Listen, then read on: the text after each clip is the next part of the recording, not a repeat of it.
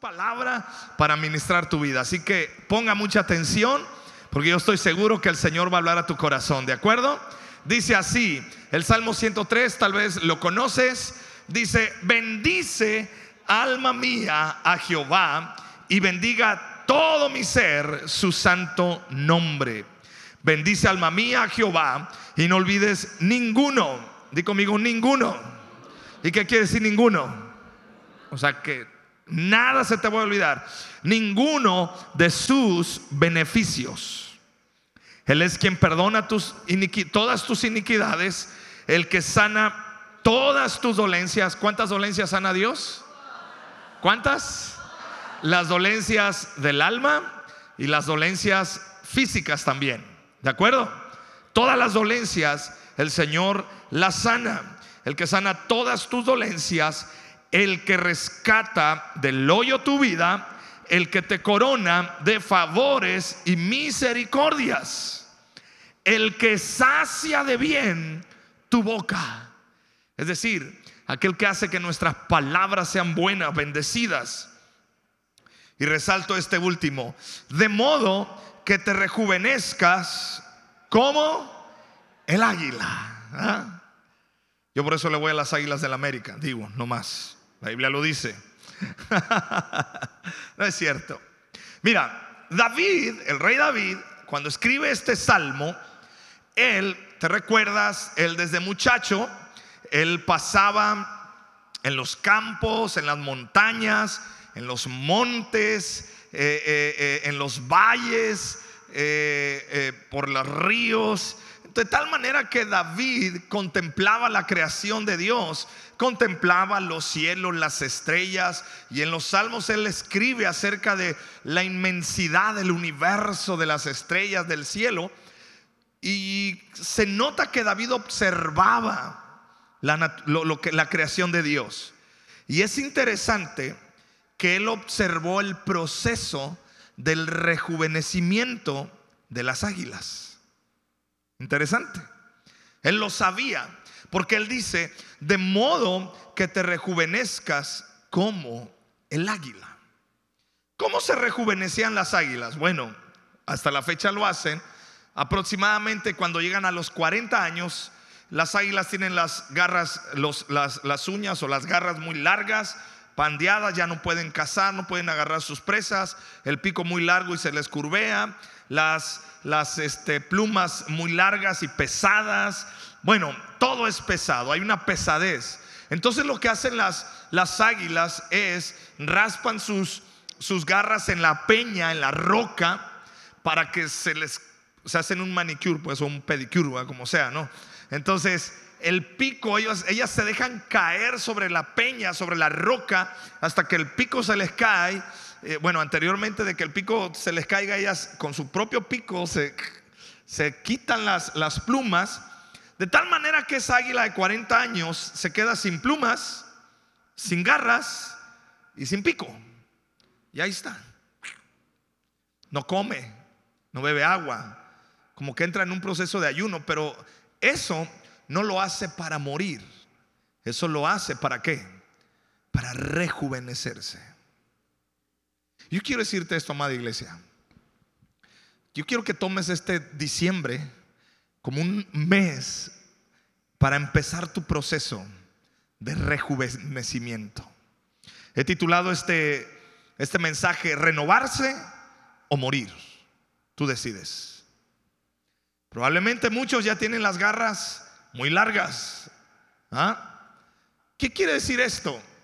Esas garras que años atrás te servían para capturar y para tener éxito, ahora ya no, porque ya está, ya, ya, ya, ya no sirve. A lo mejor tienes el pico muy largo y, hablas de más. Ah, no, no, no, de ese, pico, de ese pico no estamos hablando. ¿ah? Pero bueno, puede entrar también ahí.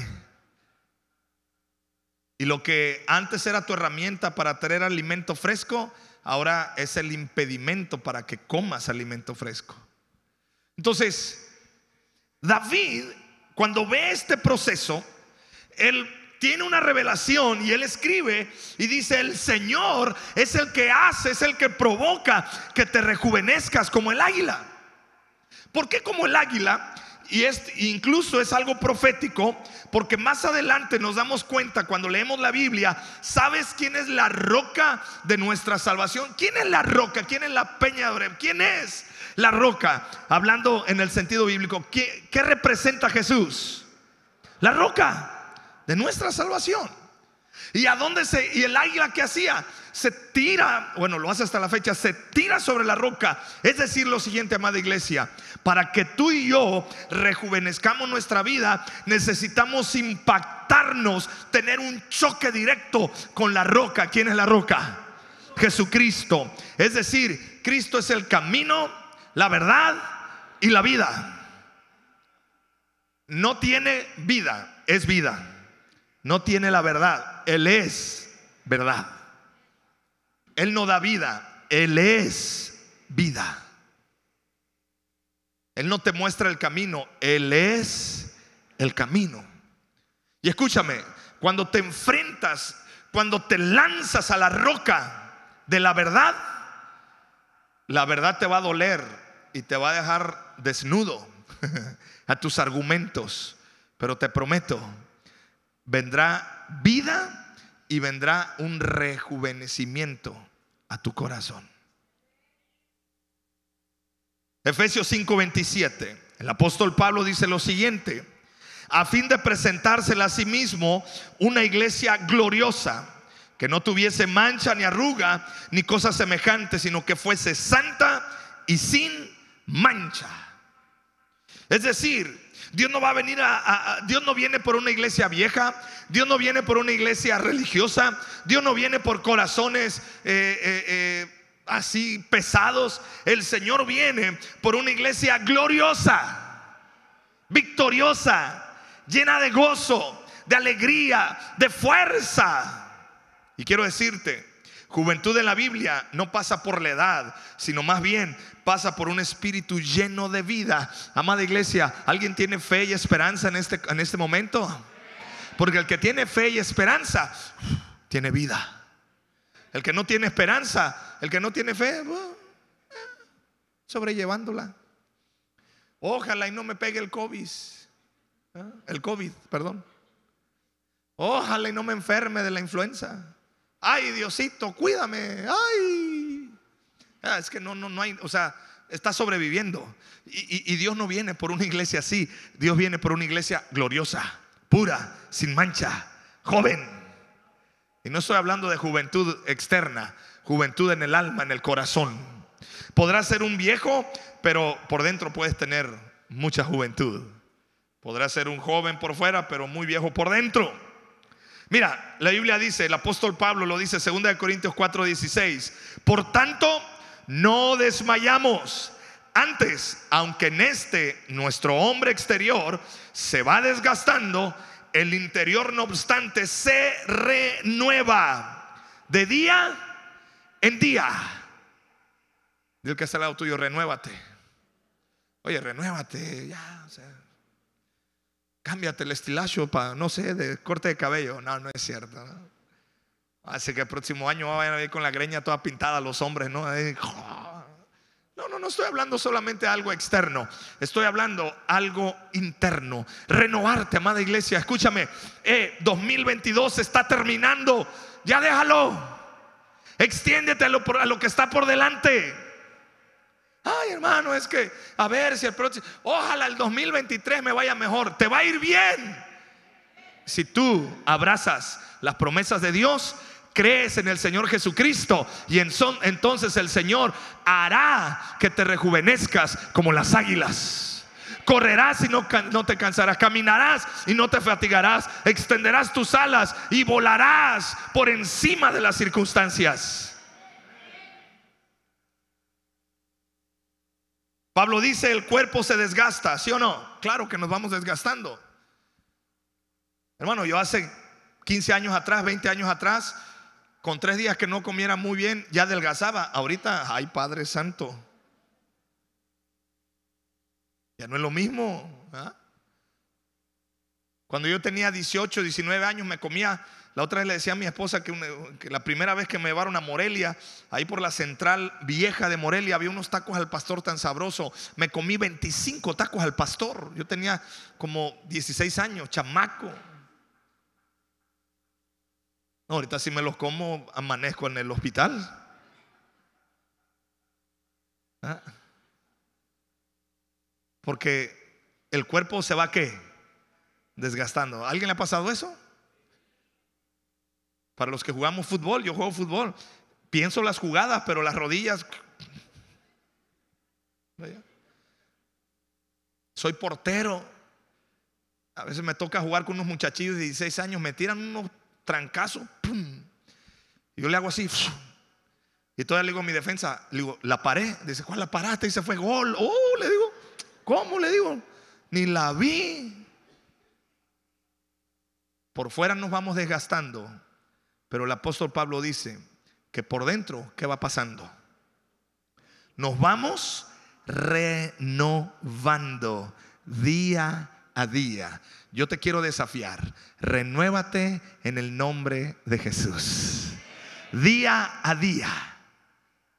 Hey, no, no estoy hablando de que tengas nada más un, un, propósito de año nuevo y ya, no, no, no, día a día, renovarte día a día. ¿Cómo renovarse? Listo. No sé si el tiempo me dé, pero si no me da el tiempo, lo voy a dividir en dos partes esta prédica. Pero bueno, ¿cómo renovarse? Número uno, el viejo siempre guarda dolor, pero el joven es libre del resentimiento. ¿Quieres quedarte viejo? Guarda dolor. No perdones. Atórate en tu dolor. ¡Ay! Es que usted no sabe, ¿no? Y ay, qué buenos somos ¿ah? para guardar el dolor. Escúchame. Guarda dolor y te vas a hacer viejo por dentro.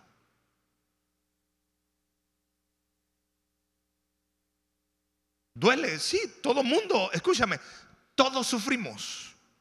Sufrimiento es inevitable, crecimiento es opcional. Tú decides si ese sufrimiento que ya te llegó, lo usas para crecer o lo usas para quedarte atorado y, quedando, y te quedas dolido.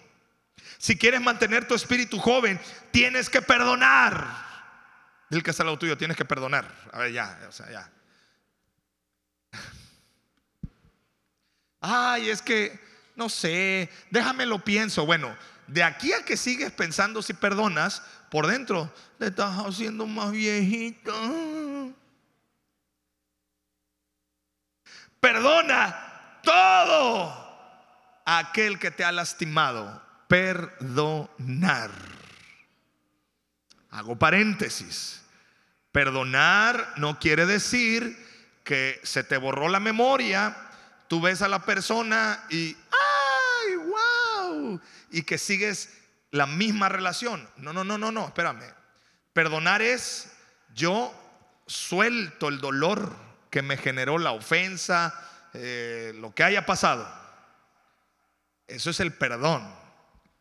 Pero por favor, con mucho discernimiento, usted tiene que discernir la relación. Si en la relación la otra persona sigue con los mismos hábitos enfermizos y tóxicos, el perdón también es decir, te suelto porque ya no quiero cargar este dolor, pero también te suelto en las manos de Dios. Que Dios te bendiga, que Dios te guarde y hasta la vista, baby. O sea, claro, si la otra persona también deja que el Espíritu Santo obre en él o en ella, y la otra persona también entra en un proceso de sanidad y de restauración, entonces ahí sí, vuelves otra vez a conectar. ¿Está conmigo? Ojo, porque muchos malentienden muchos, bueno, tengo que perdonar. A ver, pues, te perdono. Pum, te acercas y te sigue lastimando. Ay, te perdono. Pum, te sigue lastimando. Ay, la Biblia dice 70, eh, sí, 70 veces 7. Entonces, está bien perdonar, pero tú tienes que guardar tu corazón. Decir, ok, Él es el que sigue generando dolor. Yo guardo mi corazón y que Dios le ayude a Él, que Dios me ayude a mí. o a ella o como sea. ¿Me estoy dando a entender? No estoy diciendo que rechaces, no estoy diciendo que olvides, no, simplemente es perdono.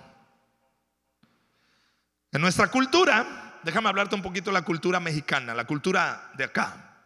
En nuestra cultura es una cultura que fomenta mucho la violencia. No sé si tú te has dado cuenta. ¿Te has dado cuenta o no te has dado cuenta? Tú pregúntale a un niño de 5 años, 6 años, ¿qué quiere ser, qué quiere ser cuando sea grande? Un gran porcentaje de esos niños te va a decir que quiere ser narco. Te va a decir que quiere ser futbolista. Bueno, al menos. ¿Por qué? Porque estamos en la cultura donde se exalta la violencia. Los corridos hablan de violencia, que el calibre 50 y no sé qué, que los balazos de no sé dónde, que el, tráfico de no sé qué. Otras canciones hablan de infidelidad. ¿ah? Otras más hablan de dolor no perdonado o de heridas no perdonadas. Los dichos populares en México dicen, el hombre que ese hombre y macho es el que le pega a su mujer.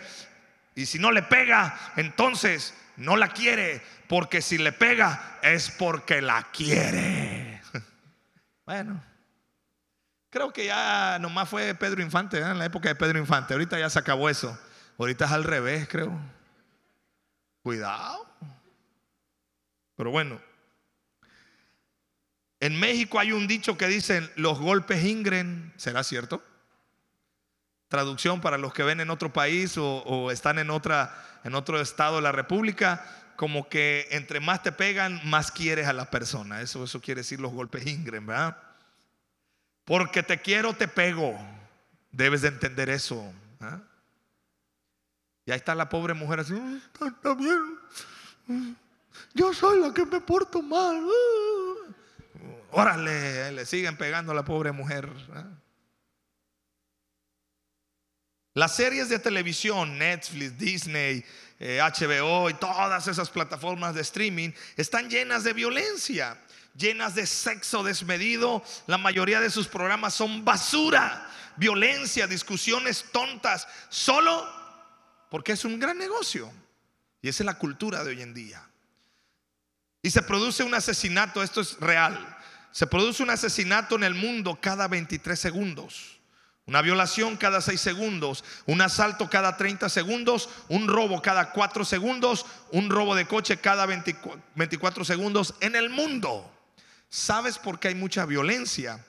Porque la humanidad no sabe lidiar con el dolor. Una persona que no sana su dolor en automático se vuelve violento. Violento de, acciones, o sea, violento físico, violento verbal, violento psicológico. Pero hay violencia. ¿Por qué? Porque trae dolor atorado acá. Por eso, el hombre grita, la mamá grita, hasta el perico grita en la casa. El diablo establece la, violenta, la violencia para matar tu espíritu, para que tu espíritu se vaya haciendo viejo. Cada vez que tú estás sometido a esas cosas de violencia, te estás haciendo viejo. Sí. Hay gente que piensa que el que grita más fuerte es el que se impone. Y el que ejerce fuerza bruta tiene la solución para resolver un problema. Eso es lo que el diablo está estableciendo. Así que, amada iglesia, yo quiero animarte. Empieza el 2023 libre de todo dolor. Amén o no amén. Cada quien su dolor. Si usted quiere con su dolorcito seguir viviendo, pues, ¿qué le quiere que le diga? Pero tienes una gran opción delante de ti. Cristo pagó el precio de tu pecado, de tu dolor, de tu maldad en la cruz del Calvario. Y venció a Satanás y a sus demonios. Solo basta que diga, Señor, perdóname así como yo perdono a los que me lastiman. te prometo, si hoy comienzas a soltar perdón, vas a rejuvenecerte. Yo no sé si usted lo ha experimentado. Cuando tú perdonas, sientes que algo se te, se te quitó. ¿Alguien ha pasado esa experiencia? Ay, dices tú, uy, se me cayó algo. Dos, cuando eres lastimado verbalmente o físicamente, te quedan algunas secuelas. Una persona que no recibe sanidad en su corazón le quedan secuelas. La primera secuela que te queda es tienes dificultad para llevarte bien con los demás. Si, te, si, si hay una dificultad para llevarte bien con los demás, probablemente sigues guardando dolor, tienes que sanar. Estas personas están disconformes, siempre hay algo que no les gusta. Es gente hipersensible que siempre dice sí, pero, y hay un pero para todo. Dos, maltratas físicamente a otros. Por eso la violencia, porque hay dolor en el corazón del hombre, de la mujer. Estas personas se empujan, pegan, rompen cosas, revolotean cosas en el aire, agarran a los hijos, le agarran la oreja y se la parece que le está cambiando de, canal a la televisora. Así pobre chamaquito, ya no llora porque lo disciplinaste, llora porque la oreja, pégasela de nuevo. Una cosa es disciplinar a tus hijos, otra cosa es violentar a tus hijos. Y te quiero decir esto, papá, con todo el amor y respeto, cuando tú violentas a tus hijos, estás, estás tocando el área más sensible que Dios tiene. O sea, casi, casi es como le estás dando, te le estás poniendo así a Dios, como diciendo, órale, a ver, que Dios, a ver cómo le haces para librarte de ese asunto. Cuidado. Una cosa es disciplinar, otra cosa es violentar. Cuidado con eso. Pero ¿por qué violentamos? Porque traemos dolor. Traemos dolor. Traemos, estamos, estamos atorados acá por dentro. Por eso violentamos. Por eso, si tú eres, por ejemplo, si eres jefe de trabajo o eres um, supervisor o tienes gente bajo tu mando, por eso violentas. ¡Ey, tonto! Ya te he dicho. Siempre andas violentando, gritando, eh, menospreciando el trabajo. ¿Por qué? Acá adentro necesitas solucionar. Necesitamos el amor de Dios, ¿sí o no? Amén. ¿Ah? Otro, tienes incapacidad de reírte y de gozar de la vida. Todo el tiempo andan amargadator esa gente. Hasta en su cumpleaños andan amargados. ¿Por qué? Porque su cumpleaños no más. Y conozco gente que me, que, yo los he escuchado que me dicen, pastor, odio que sea mi cumpleaños. Mm". que se olviden de traerme pastel porque ¡ah! uh, le digo, perdón. Pero ¿sabes por qué? Acá gran, gran asunto de dolor no sanado. Buenas tardes. ¿Y la gente qué culpa tiene que tú te amargues de tu cumpleaños? ¿Ah? Buenos días. ¿Qué tienen de buenos? Uy. ¿Ah? ¿Por qué? Hay gente que, dice, a ese le falta una buena paliza. Déjenmelo a mí, van a ver mañana. Todos andan queriendo corregir a todo el mundo porque están amargados. Amada iglesia, sé libre, ríete, gózate de la vida.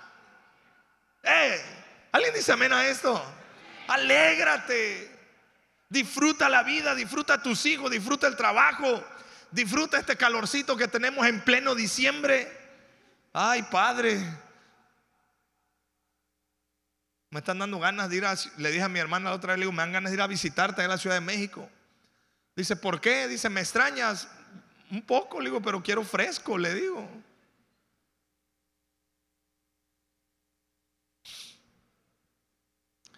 Otra, es gente que tiene la tendencia a robar. ¿Sabes por qué hay mucha gente eh, que roba? La mayoría de la gente que roba es gente que ha sido golpeada y es una manera de vengarse de la sociedad. robo. No lo ocupo, pero robo. Que sepan lo que se siente que te quiten algo. Cuidado. Ahí. Es gente que se siente incapaz. ¿Te sientes incapaz? Y aquí esto lo puse porque estaba leyendo en la semana. A mí me gusta el fútbol, ahorita es el mundial. Y pues, ay, medio me agüité que eliminaron a la selección, medio, no tanto, levesón. Tampoco, ¿ah? Pero me puse a investigar. Yo dije, bueno, estos ingratos jugaron mal ante Polonia. Bendito Dios que el Memochoa paró el penal. Disculpen que hablo así de fútbol, pero se enteraron, ¿no? De que pasó eso en el mundial, o no se enteraron de eso. ¿Ah? Juegan contra Argentina y, ah, o sea, ¿qué pasó? temblaban así. Yo digo, bueno, ¿qué pasó? Y ante Arabia, pues se, se soltaron, pero pues no les alcanzó. Entonces, Hicieron un estudio de la UNAM, gente psicólogos, psiquiatras, sociólogos, gente que se dedica a estudiar la conducta y se dieron cuenta de algo. Encontraron el diagnóstico de por qué el fútbol mexicano es muy mediocre. Porque sabías tú que el fútbol uruguayo es de más calidad. Estoy hablando en términos de fútbol, disculpe, a lo mejor no te interesa el fútbol, pero el punto es este. Uruguay, si no mal recuerdo, no, no rebasa ni los 5 millones de habitantes, y creo que estoy exagerando si son 5 millones de habitantes. Es un país pequeño y produce más jugadores de excelencia que todo México, que somos más de 100 millones de habitantes. Pero aquí está la diferencia. El futbolista mexicano tiene una fortaleza mental. Y no solamente el futbolista, tus hijos y muchos, aún dentro de la iglesia. ¿Y cuál es esa? Miedo al éxito. Eso es lo que le diagnosticaron a los futbolistas mexicanos. Les tiemblan las patitas cuando tienen la posibilidad de trascender a algo mayor.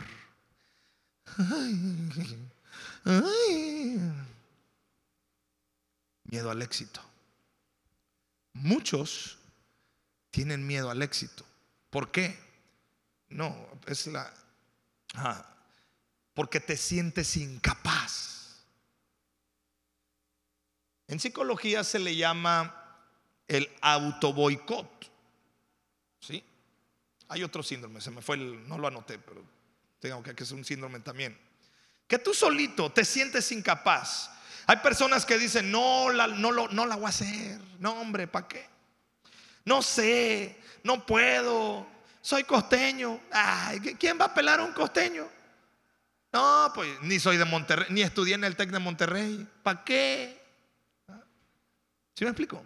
Y eso son fortalezas mentales. Y esas fortalezas mentales se, se hacen, se forman porque alguien te violentó, alguien te lastimó y ahí es donde el diablo establece sus fortalezas. Buena noticia. La Biblia dice, Él es el que sana todas tus dolencias. Y me acordé de la frase de este hombre que decía, sin miedo al éxito.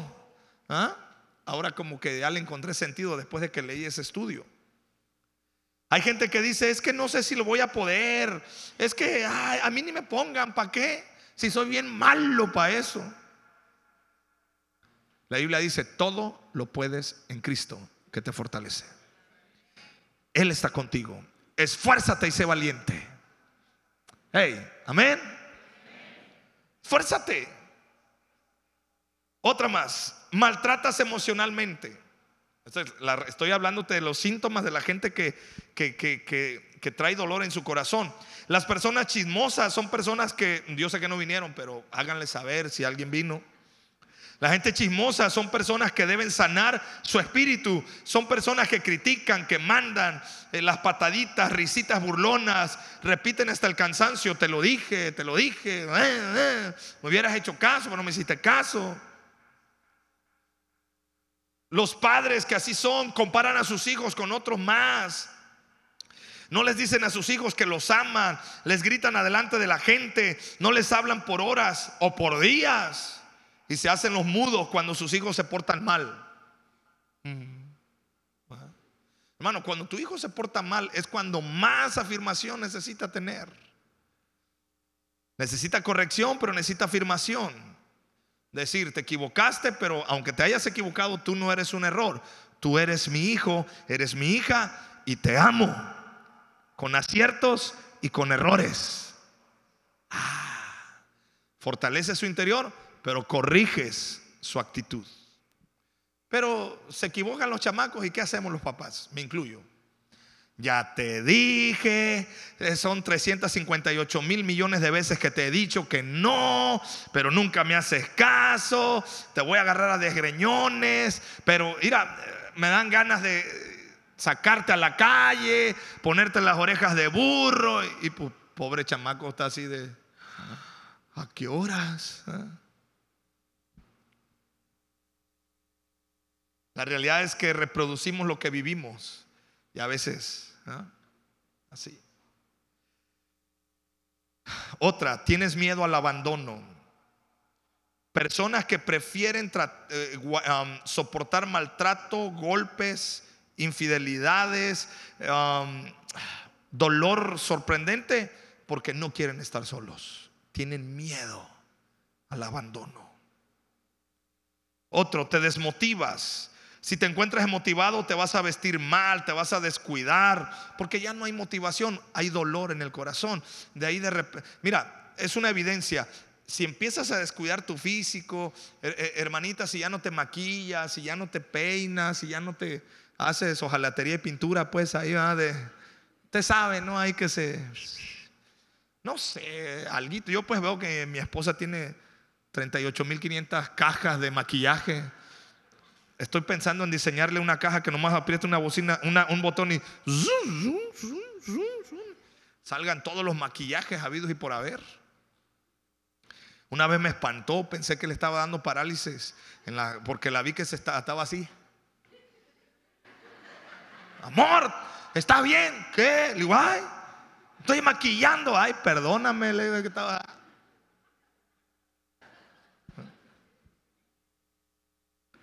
Una persona desmotivada no se baña, ya no cuida. En serio, te lo digo en serio. Te, deja, te descuidas en tu salud física, eh, o sea, como que empiezas a, ¿sí me explico? Ah? Como que ensanchamos el territorio de nuestra tienda. Eso habla de depresión. Eso habla de que acá tú estás lidiando con un asunto muy grande. Necesitas que el Espíritu Santo venga y te sane todas tus heridas. ¿Está conmigo? Tienes bajo rendimiento espiritual. Otra evidencia. Te distraes, comienzas tu TCD, no lo terminas, medio lo lees, el TCD. Si no alcanzas a leer el TCD, pues ya ni te digo de la Biblia. ¿ah? ¿Ah? Ese tipo de personas no se sujeta a nadie. Ah, bueno, ese es el siguiente punto. Tienes problemas con figuras de autoridad. ¿Y por qué? Y luego hasta se les hincha la boca de decir, si ni mi padre me mandaba, menos tú. Vergüenza, hermano. Ni digas que es cristiano si usted tiene esa forma de pensar. Me da hasta vergüenza escuchar a alguien cristiano que alardee de que no se le sujetó a una autoridad. Hermano, eso no es bíblico, para empezar. Dos, habla de que tienes un problema acá en tu corazón. Ese tipo de personas que no se les sujeta a nadie son los profetas itinerantes. Andan de iglesia en iglesia. No vinieron, pero andan de iglesia en iglesia. Andan buscando la iglesia perfecta, el pastor perfecto, hasta que Cristo venga. Lo que va a pasar es que Cristo va a venir y ellos nunca se congregaron. A ver cómo le hacen. ¿ah? Porque no pueden echar raíces. Una persona que tiene problemas de autoridad no puede echar raíces. Y la Biblia dice que todo que seremos plantados junto a corrientes. Plantado habla de algo que está arraigado. Cuando sufres violencia, Dios tiene que sanar tu espíritu, porque el diablo generó maltrato en tu infancia para que no vivas con el fuego y las fuerzas del Espíritu Santo. Y yo creo que la voy a parar aquí porque tengo de verdad más cosas, pero yo creo que el siguiente jueves. ¿Por qué no te pones de pie, por favor?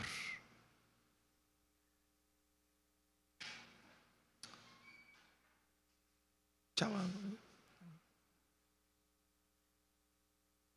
Gracias Dios. ¿Alguien se identifica con esto? Yo lo estaba checando, dije, ay Padre, ayúdame.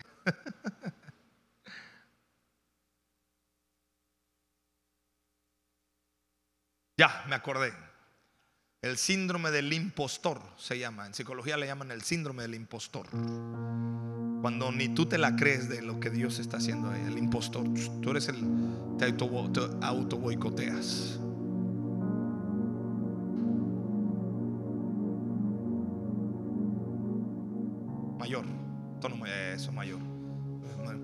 Y tú decides tú. Eso, gracias.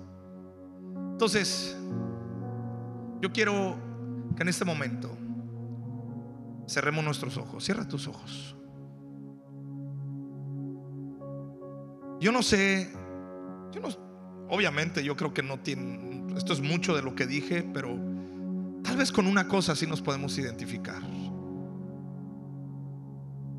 En que hay áreas de nuestra vida que necesitamos rejuvenecer, que necesitamos renovar porque si no podemos morir. Es bíblico renovarse.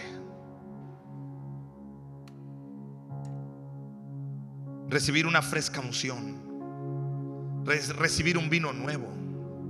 Recibir una impartición nueva del Espíritu Santo. Pero esta es la clave.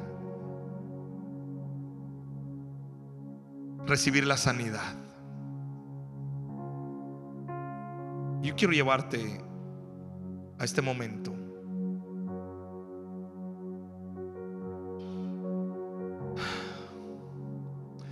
Con tus ojos cerrados, repite conmigo esta oración.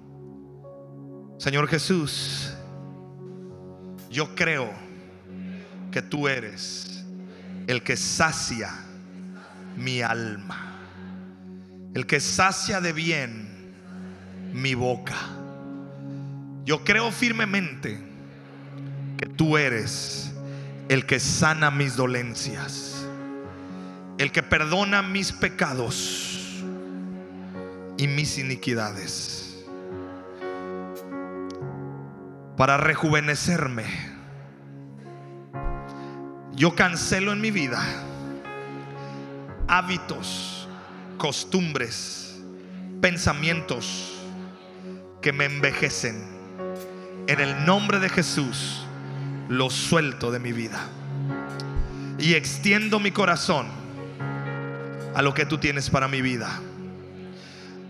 Para rejuvenecerme en Cristo Jesús. Te entrego mi alma lastimada, mi cuerpo lastimado, mis recuerdos de dolor. Hoy decido soltar a los que me han dañado Hoy quiero recibir tu gracia y tu perdón.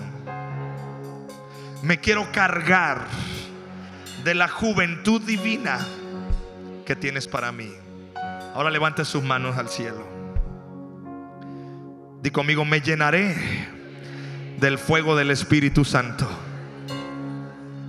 Y cuando vengas a mi vida, me encontrarás sin mancha y sin arruga, libre de todo dolor, libre de toda angustia, en el nombre de Jesús.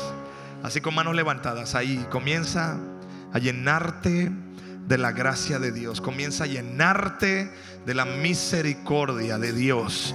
El bien y la misericordia del Señor te seguirán todos los días de tu vida.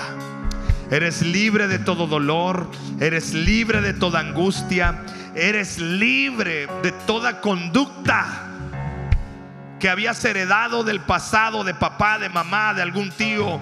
Eres libre de reproducir emociones tóxicas. Hoy el Señor te rejuvenece. En el nombre de Jesús.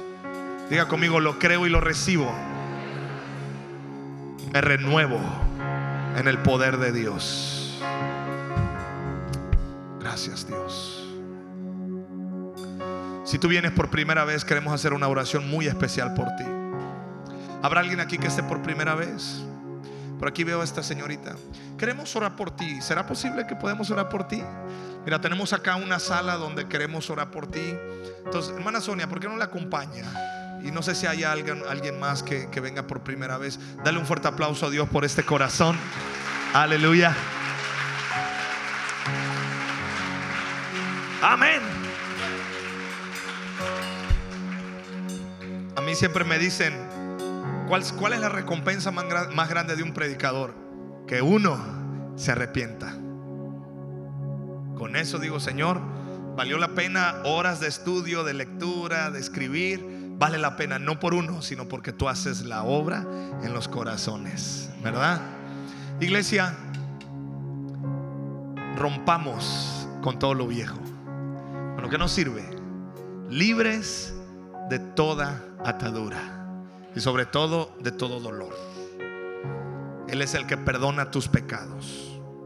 ¿Y sabes cuál es una realidad?